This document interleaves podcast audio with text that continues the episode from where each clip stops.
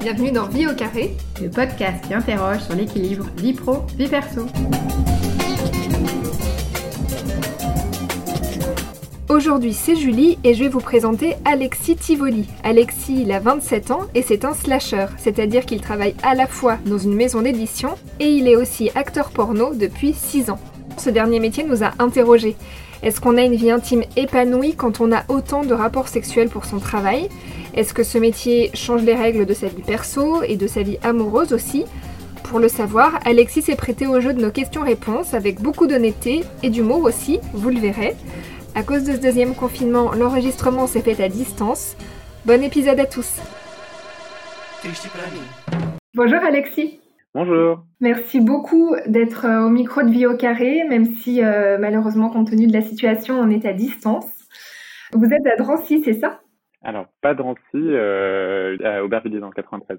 D'accord. Euh, mais justement, pour commencer, s'il vous plaît, Alexis, est-ce que vous pouvez vous présenter, nous dire en quelques mots qui vous êtes et ce que vous faites, s'il vous plaît? Donc, je m'appelle Alexis Tivoli, j'ai 27 ans, je suis originaire de Brest en Bretagne. Je suis diplômé d'une école de commerce. Donc, aujourd'hui, dans la vie de tous les jours, je travaille dans une maison d'édition, mais en, en sous-main de cette, cette, première activité depuis 7 ans maintenant. Je suis acteur porno. Donc, j'ai tourné euh, un peu plus d'une centaine de vidéos pour une dizaine de productions, majoritairement en France, mais également en Angleterre et en République tchèque.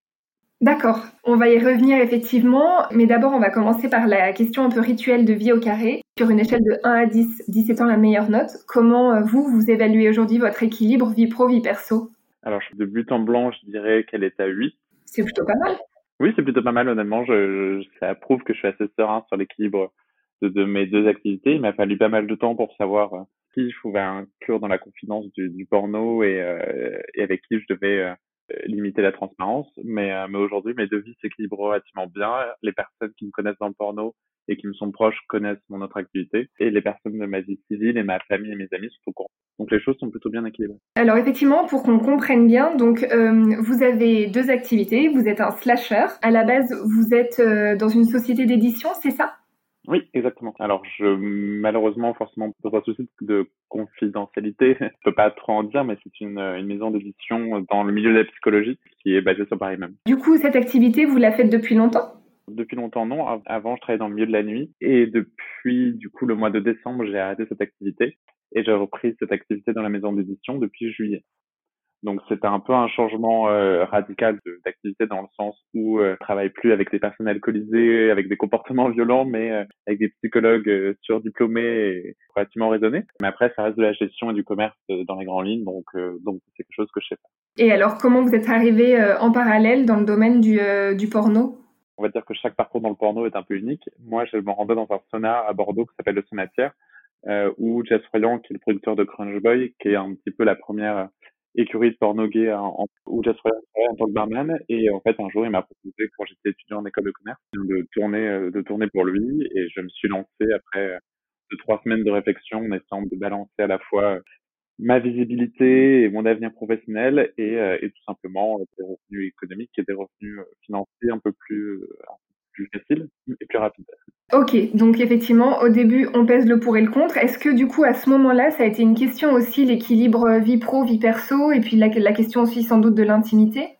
Alors, honnêtement, pas au début, parce que j'avais pas forcément conscience de l'ampleur que ça pouvait prendre ou que ça aurait une suite sur le long terme. Euh, la principale question qui me taraudait à l'époque, c'était surtout la question de la visibilité et de l'intimité, oui, en effet. Surtout la visibilité, puisque je, ayant fait une école de commerce, j'avais comme des, comme aspiration de, d'avoir un poste de directeur marketing dans une grande entreprise, un moment ou un autre. Euh, donc, cette question-là s'est posée. Après, la question de l'intimité, elle s'est posée au bout de trois ans, puisque je me suis rendu compte que même si euh, dans, dans ma vie de tous les jours, comme sur les tournages, j'ai un rapport sexuel, le rapport humain et l'engagement émotionnel derrière n'est pas du tout le même. Là, par contre, qu'est venue la question de l'intimité, de la pudeur et de, de ce que j'étais prêt à insuffler dans un tournage ou euh, dans un acte amoureux. Mais c'est une question qui est venue vraiment dans un second temps. Vous avez commencé le porno il y a six ans, c'est bien ça? Euh, j'ai commencé en, j'avais 21 ans, j'en ai 27, 6 ans exactement, c'est ça. Et euh, donc vous dites qu'effectivement c'est arrivé au fur et à mesure. Est-ce que, euh, même si on va sans doute revenir sur cette construction, est-ce qu'aujourd'hui vous vous fixez des règles avec vos compagnons? Je pense qu'au début de chaque relation, il faut un petit peu poser les, le squelette et, euh, et les bases de, de, de, la relation. Moi, j'essaie de trouver, et c'est compliqué, euh, là je trouve un garçon avec qui ça marche bien et avec qui les règles sont plutôt claires. J'essaie de trouver là, un garçon qui n'est pas acteur porno, ça peut créer souvent de, de, de, la compétition ou des rapports un peu malsains ou brouiller les pistes, de corps du porno, mais qui comprend que mes tournages, euh, voilà, restent un moment professionnel, même si parfois ça se passe très très bien, euh, mais parfois aussi ça peut mal se passer parce que parce que bah, comme dans un travail euh, classique, on ne s'entend pas avec ses collègues. Et, euh, et voilà, mais il n'y a pas vraiment de règles. On, redéfinit les règles à chaque fois, mais euh, mais je veux que la personne comprenne que la personne que je suis sur les tournages n'est pas forcément la personne que je suis dans la vie tous les jours. D'accord. En tout cas, effectivement, vous, vous êtes euh, clair sur le sujet dès le départ euh, et vos amis savent effectivement que vous avez cette, euh, double vie. Bien sûr. Et en tout cas, ceux qui me sont proches, après, fut un temps où j'avais tendance à dire un peu trop facilement que je faisais du porno et je me suis vite rendu compte qu'en fait, ça mettait un peu la lumière sur moi, ce qui n'était pas forcément sain et que j'avais d'autres choses à raconter que simplement le porno. Donc maintenant, ça vient dans un second temps et j'attends d'être un peu, un, un, peu plus intime avec la personne pour en parler. Cette partie, effectivement, euh, vie publique, etc., est-ce que vous, enfin, je sais pas, est-ce que vous en parlez facilement, que ce soit à vos amis, euh, à votre famille, à vos collègues? Euh, Oui, j'en parle facilement. Après, j'y pense et j'agis toute raison gardée dans le sens où je sais que je ne suis pas la Catherine de Neuf du porno gay français. Mais voilà, souvent, ça fait rire, notamment mes colocataires quand ils m'entendent répondre à certaines interviews. Parfois, mes proches sont un peu surpris de la visibilité que je peux avoir mais j'ai toujours eu des commentaires positifs et des, rapports simples de leur part avec euh, ce que je faisais. Donc ça, c'est hyper chouette et ça me permet vraiment de se valoriser. Donc c'est euh, que, que du positif de ce côté-là. Et côté euh, vie peut-être euh, plus intime, est-ce que vous, en fait, en réalisant cette activité, ça vous a poussé à reconsidérer votre vision de la sexualité, par exemple? Euh, Complètement. En fait, je me suis rendu compte que parfois dans certains couples en fait on, on a des rapports sexuels parce que parce qu'on se promet d'être exclusif ou euh, ou alors qu'on s'interdit certaines choses justement parce qu'on est dans ce cadre qui est relativement normalisé du couple euh, et que justement on, on s'interdit plein de choses on se freine là en fait en ayant cette liberté sur les tournages et cette capacité d'expression et le fait de remettre le sexe à sa place c'est-à-dire euh, un acte de communication entre deux personnes derrière lequel on peut mettre le sens qu'on veut, en fait, je me rends compte que du le sexe dans le couple euh, redevient ce qu'il est censé être, c'est-à-dire un, un, moment de partage, de connexion, de connivence, et en aucun cas une obligation ou un moyen de pression. Donc, en tout cas, je trouve que voilà, ça m'a permis de, re, de repenser mon rapport au sexe et de le repratiquer, en tout cas en couple euh, ou avec des personnes qui me plaisent, euh, pour les bonnes raisons. Cette question, ça pose aussi peut-être euh, celle du désir. Est-ce que vous n'avez pas peur de, euh, de tuer dans votre intimité, en tout cas, ou avec vos, petits copains, est-ce que vous n'avez pas peur de tuer le désir? C'est une vraie question, forcément. Euh, sur les maintenant avec le, le, le, Covid et le contexte sanitaire, les tournages sont moins réguliers et ceux qui ont lieu durent moins longtemps. C'est vrai que ça m'est déjà arrivé d'enchaîner deux ou trois tournages à l'étranger de suite et, euh, et à l'époque, j'étais célibataire, donc la question ne se posait pas.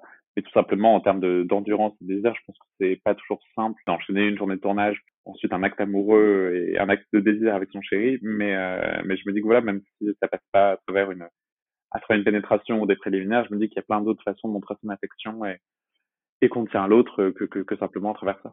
D'une certaine façon, enfin, vu ce que vous me dites, j'ai l'impression qu'au final, ça vous a fait grandir euh, assez vite. Ah bien sûr, je pense que en fait on touche à ce qui est le plus intime chez l'homme, c'est-à-dire sa sexualité. En tout cas moi ce que je considère le plus intime. Et du coup bah par, parfois il y a des tournages où on, révèle de nouveaux désirs ou des désirs qui étaient enfouis en nous.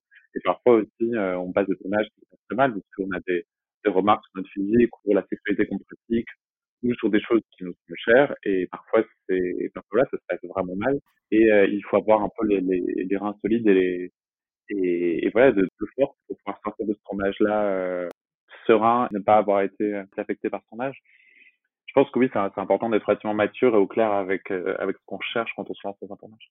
Et même dans les tournages, est-ce que vous, vous, euh, vous avez des limites ou est-ce que vous fixez d'ailleurs des limites, que ce soit euh, oral ou par contrat? Par contrat, c'est compliqué parce que le format du contrat aujourd'hui en France et comme d'ailleurs à l'étranger, en Europe ou, ou aux États-Unis, pas de contrat officiel pour le métier d'acteur porno. Aucun contrat ne précise réellement le contenu des prestations sexuelles qu'on va qu'on va accomplir. Par contre, à chaque fois, je me suis jamais lancé dans un tournage sans découper, peut-être pas la minute, mais en tout cas par séquence, différents actes qu'on allait pratiquer. Donc, j'ai toujours su vers quoi je m'aventurais. Après, la seule fois où, euh, où j'ai laissé une petite marge de liberté, c'était dans des tournages SM. En fait, je savais la pratique qu'on allait avoir, je savais le niveau d'intensité de la pratique parce qu'on testait les, les, les, accessoires avant. Et voilà, je, je savais que, que ça allait être une nouvelle expérience, mais je savais pas forcément le ressenti que j'allais avoir derrière donc c'était c'était nouveau, mais c'était euh, très plaisant. On parle des tournages du coup. Euh, vous vous êtes euh, homosexuel, du coup vous ne faites que du porno gay, c'est bien ça? Alors oui et non. Je pense que ça aussi, ça m'a amené un petit peu à me replacer sur le, spectre de ma sexualité. Je pense que je suis majoritairement homosexuel et je me considère pas faire ma vie avec une femme. Mais il m'est déjà arrivé en tournage, du coup, de tourner avec des femmes transsexuelles ou même des femmes cisgenres. Et en fait, c'était nouveau comme expérience, pour pas être, pas dire d'autres termes, mais c'était quand même très plaisant et c'était, c'était hyper ludique. Voilà, donc je sais pas si ma vie privée, je recoucherai un jour avec une femme, mais en tournage, en tout cas, c'est une expérience vraiment sympa côté vie pro et avec euh, votre, euh, votre amoureux du moment ou même en général. Est-ce que vous, ça vous fait euh, repenser aussi votre vision de l'amour ou de la fidélité? Bien sûr. Alors, je suis une famille qui, on va dire, assez moderne sur... Mes parents étaient échangistes, donc on a des rapports assez libre sur la notion de fidélité et sur le rapport qu'on peut avoir au sexe, on est capable de mettre une certaine distance en, en, dans l'acte en lui-même. Vous le saviez ça? Vous en aviez déjà parlé avec vos parents? Non, je l'ai découvert euh, un peu par moi-même, je sais pas si c'est le terme, mais c'est une discussion qui est venue assez tard, avant que je commence le porno, je crois. Je pense pas que j'ai hérité mon rapport au sexe d'eux, du, en tout cas j'espère pas. Euh, mais, euh, mais voilà, en tout cas, je toujours été relativement libre sur la notion de fidélité et de, et de rapport sexuel, et maintenant je me rends compte que voilà, la, plein de couples en fait se disent exclusifs et pensent ne pas se mentir mais en fait, le fait de n'avoir qu'un seul partenaire ne veut pas forcément dire qu'on est fidèle. Il y a plein d'autres moyens de tromper quelqu'un qu'à travers le sexe. Et parfois, on a beau avoir plusieurs partenaires, on est très fidèle à son mari ou à sa, femme parce que parce que la confiance et la communication passent par d'autres moyens. Et je pense vraiment que c'est deux choses à totalement dissocier. Au début de l'épisode, vous nous parliez d'engagement émotionnel. C'est ça que vous euh, que vous nous expliquez là? Évidemment, je pense que dans chaque il faut que ça soit, euh, la communication reste tout le temps ouverte. Je pense que c'est dans un regard ou dans un acte tacite qu'on peut vraiment sentir la connexion d'un couple plus que vraiment dans, la monogamie ou, euh, ou l'exclusivité. On va passer au chapitre des limites. Est-ce que vous mettez des frontières entre vos différentes activités professionnelles et est-ce que vous en mettez aussi entre votre vie pro et votre vie perso? Oui et non. Dans mon travail actuel, puisque je suis en poste seulement depuis juillet, parce que le milieu de la psychologie n'est pas forcément, euh, et de l'édition ne sont pas les milieux les plus ouverts que ce soit, puisqu'avant je travaillais dans le monde de la nuit donc c'était un, environnement différent puisqu'on était beaucoup plus à l'aise pour parler de sexualité on avait tous des, amis euh, acteurs ou actrices porno. Donc là, j'ai fait le choix de ne pas parler de mes activités à côté, aussi tout simplement par euh, pour jouer à la sécurité. Et après, par contre, dans le porno, les, la plupart de mes amis, alors les partenaires que je rencontre seulement une fois en tournage, savent rarement pour mon métier à côté. Mais, euh, mais les acteurs et actrices que je connais maintenant depuis 5 ou 6 ans savent ce que je fais à côté. On peut facilement aller boire un verre ensemble ou partager un, un repas à Mais j'ai plus tendance à, quand je suis en tournage, j'ai plus tendance à parler de ma vie tous les jours que j'ai tendance à parler du porno, par honte, mais simplement par sécurité, parce que là, ça reste quand même un milieu qui est très obscur et qui fait peur à beaucoup de gens. Vous avez quand même une vraie frontière euh, entre la vie euh, pro et perso, puisque par exemple, en tout cas, par exemple, vous avez un prénom ou une identité différente pour euh, votre nom d'acteur porno. Oui, bien sûr. En fait, c'est un peu un prérequis, quoi. Je connais quelques acteurs qui ont le même prénom dans leurs deux milieux, enfin, dans leur vie civile comme dans leur, vie du porno. Mais en fait, je me suis rendu compte que, pour revenir un peu sur, sur l'anecdote des tournages qui se passent mal, j'ai parfois eu des tournages, par exemple, quand je fais des tournages SM, je mets une vraie distance entre, en fait, tout simplement sur le, sur ce qu'on peut nous, nous, infliger, entre guillemets. Parfois, on va pousser les limites du corps très très loin, et parfois, il peut y avoir un quelque chose qui, qui se casse sur nous ou qui décroche. Et justement, le fait de pouvoir se dire que c'est dans, on va dire, la, boîte et la catégorie Alexis, on peut dire que quand on rentre chez soi le soir, on range la boîte de côté, et que c'est quelque chose de compliqué qu'on ne sait pas comment gérer, comment cataloguer ou, comment sortir et qu'on se dit bah voilà ça fait partie de ma journée, c'est ma journée de travail comme quelqu'un qui aurait passé une mauvaise journée euh, à son bureau et on range cette boîte et on se dit bah maintenant je, reprends ma vie civile et, euh, et je gérerai ça par la suite.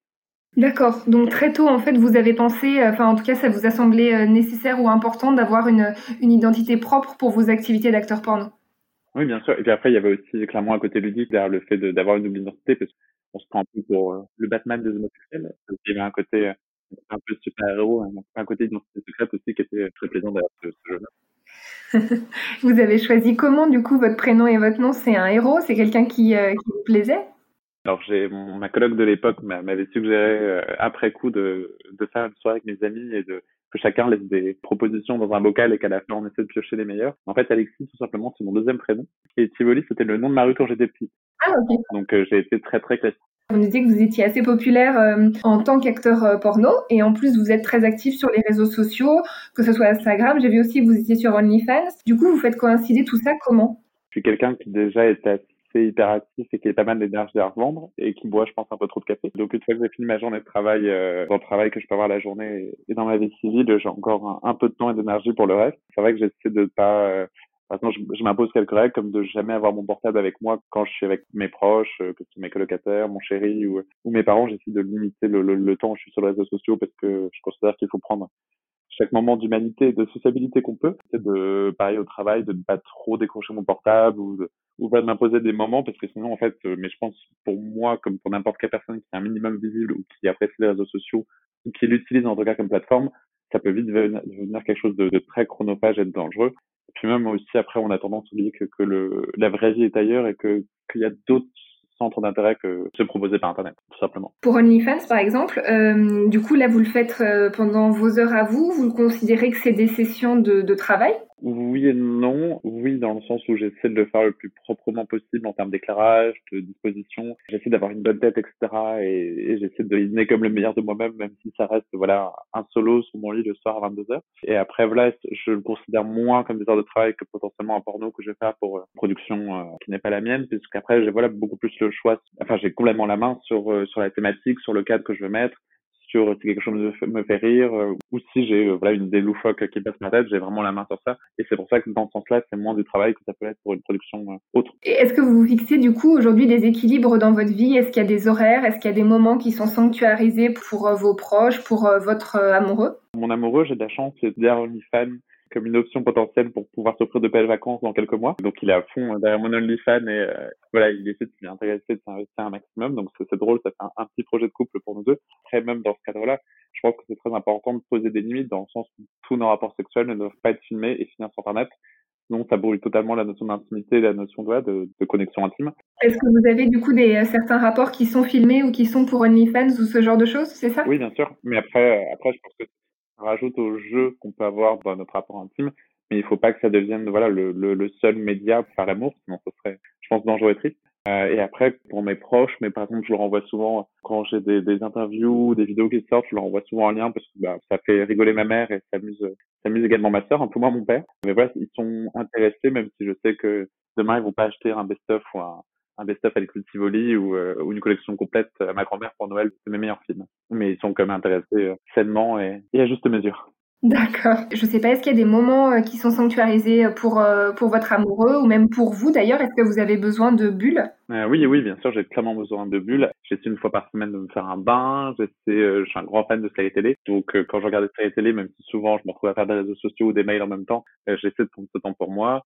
Pareil, quand je mange, je ne suis jamais sur mon portable, euh, à part quand je suis au travail, parce que j'essaie d'optimiser un peu mon temps. Et de regarder comme des séries quand j'ai deux minutes et je ne me réveille jamais la nuit pour vérifier mon portable. Alors ça paraît être des choses logiques et saines, mais je pense qu'il faut s'imposer ce petit moment pour souffler, pour euh, sûr de ne pas perdre la tête et de, ne pas mettre en danger sa santé mentale. Il y a un aspect aussi entretien du corps, comme vous êtes euh, dans le porno, enfin en tout cas qui a un vrai travail avec votre corps. Alors c'est ça qui est un peu compliqué, c'est un débat qui revient assez souvent dans le, dans le milieu du porno actuellement façon dont les gens consomment du porno actuellement laisse peu de place au corps, euh, alors au corps différent, c'est peut-être pas la bonne, la bonne terminologie, mais, euh, on attend un peu de nous, surtout les acteurs gays, qu'on soit mince, euh, dessiné, sans poils, et voilà, qu'on corresponde à un certain canon de beauté. Et justement, en fait, les consommateurs de porno recherchent justement ce, corps standardisé, puisqu'ils ont moins le temps, contrairement il y a 20 ou 30 ans, par exemple, d'acheter une VHS, de un film qui va durer une heure et demie, et peut-être de s'intéresser à ce que pour présenter un acteur à un personnage euh, dans un film, et donc potentiellement qu'il ait quelques kilos en trop, quelques poils, ils veulent quelque chose qui correspond complètement à leur fantasme, et du coup, euh, c'est ça qui est un peu dommage, c'est que on laisse pas forcément de la place à des acteurs qui ont beaucoup de charisme et qui pourraient faire une grande carrière dans le porno, juste parce qu'ils sont considérés comme ayant un corps, euh, un corps différent, un corps plus personnel. Donc vous, vous avez vos petites bulles, vous nous parliez justement des bains. Euh, vous avez aussi des, des, moments euh, pour euh, votre amoureux, où il y a des moments dans votre semaine par exemple, où vous vous dites, bah là, ce soir-là, je vois des amis, ou là, je fais du sport et c'est aussi pour moi et pour être en forme et me sentir bien. Oui, bien, bien sûr. En plus, je suis quelqu'un d'assez nerveux et d'un peu anxieux, donc donc le sport, même si je suis pas un grand fan naturellement de sport, le sport pour le porno comme pour, pour simplement souffler me fait beaucoup de bien. Pour mon amoureux, on essaie de se voir, voilà, euh, avec le confinement, on essaie de se voir tous les week-ends, mais on essaie de se voir sinon deux, trois fois par semaine tant qu'on n'habite pas encore ensemble. Euh, donc voilà, on se réserve ces moments-là et ces moments-là sont vraiment réservés. Et c'est finalement le même raison que je peux avoir avec tous mes proches, c'est-à-dire mes amis, mes colocataires ou ma famille. À partir on voit peu les gens, où on, on décide d'avoir un, un rapport humain, je sais que sur plus authentique et plus et qu'on en prenne toute la mesure et qu'on puisse le, vivre avec toute l'intensité que c'est qui peut représenter. Et justement, euh, à ce moment-là, le porno n'a pas sa place. Et, euh, et, les réseaux sociaux. Et vous vous fixez, euh, alors euh, en ce moment effectivement la période est un peu compliquée pour tout le monde, mais par exemple vous vous fixez en avance des vacances où il y a des, des semaines où vous êtes off parce que vous savez que vous allez être dans votre famille, où vous allez partir en vacances j'ai pas vraiment pris de vacances depuis quelques mois, si ce n'est années. J'ai soit été en recherche d'emploi, soit j'étais en train de travailler ardemment. La plupart des vacances que je prends, en fait, dans le cadre de mes tournages à l'étranger, j'essaie toujours d'avoir un jour ou, ou, une soirée à moi et de profiter un peu, de découvrir la ville ou, d'aller dîner avec l'équipe de production. C'est que quand voilà, j'ai l'occasion de partir trois, quatre jours chez mes parents, c'est de prendre ce temps à du porno, quitte à ne pas publier pendant quatre jours, euh. On va essayer de faire le bilan maintenant. Est-ce qu'aujourd'hui, vous avez encore euh, euh, des frustrations, en tout cas des choses que vous aimeriez améliorer dans votre équilibre? Euh, honnêtement, oui, je pense j'ai pas mal de, de bouleversements dans mon travail civil, donc j'ai moins le temps de recul sur le porno et je fais un peu euh, mon, mes projets quand j'ai deux minutes par par-là, mais j'ai vraiment pas le temps de prendre du recul dessus et ça manque un peu. Mais j'ai un projet de livre, par exemple, que je commence à mener depuis maintenant ou deux mois, euh, ou un projet de one man show, c'est des choses qui me permettent quand même de souffler jusqu'à un certain point, même si j'essaie de le faire professionnellement et de façon construite. Mais, euh, mais voilà, j'aimerais, j'aimerais avoir moins de charge mentale dans mon vie civile pour justement pouvoir euh, pouvoir avoir ce recul qui est nécessaire à mes projets et à ce qui me fait vraiment vivre au quotidien, c'est-à-dire le port. Quelle serait votre plus grande fierté? J'ai déjà en tout cas satisfait de plus grande fierté, c'est-à-dire de figurer dans le magazine Tétu, parce que c'est un magazine que je lis depuis que j'ai 17-18 ans. Et honnêtement, ma plus grande fierté maintenant, ce serait de gagner un prix, puisque euh, tous les ans, je suis nominé, et surtout cette année, euh, où malheureusement la cérémonie n'a pas eu lieu puisque euh, Covid, mais il y a les Prolo qui sont les awards du porno gay européen, et euh, j'ai été nommé dans 12 catégories cette année, donc j'étais très content, et pandémie mondiale, donc petite schkumoun. Mais voilà, en tout cas, j'aimerais bien recevoir un prix parce que je pense que ça viendrait même si euh, on n'a pas besoin de, de, de, prix pour euh, valider sa carrière, mais ça viendra en tout cas valider pas mal de temps de travail et d'années de travail. Ouais, ça, ça apporterait un petit charme à, cette année que je viens de passer dans le porno. Puis oui, c'est une forme de reconnaissance. Oui, c'est une reconnaissance à la fois des fans et aussi de nos pères, entre guillemets, des, des personnes qui travaillent avec nous dans, dans ce milieu. Donc, ça serait vraiment, vraiment une belle reconnaissance. Vous le voyez comment, votre équilibre, dans 5 ou 10 ans? Est-ce que vous ferez euh, toujours du porno? Est-ce que c'est quelque chose qui euh, fera toujours partie de votre vie?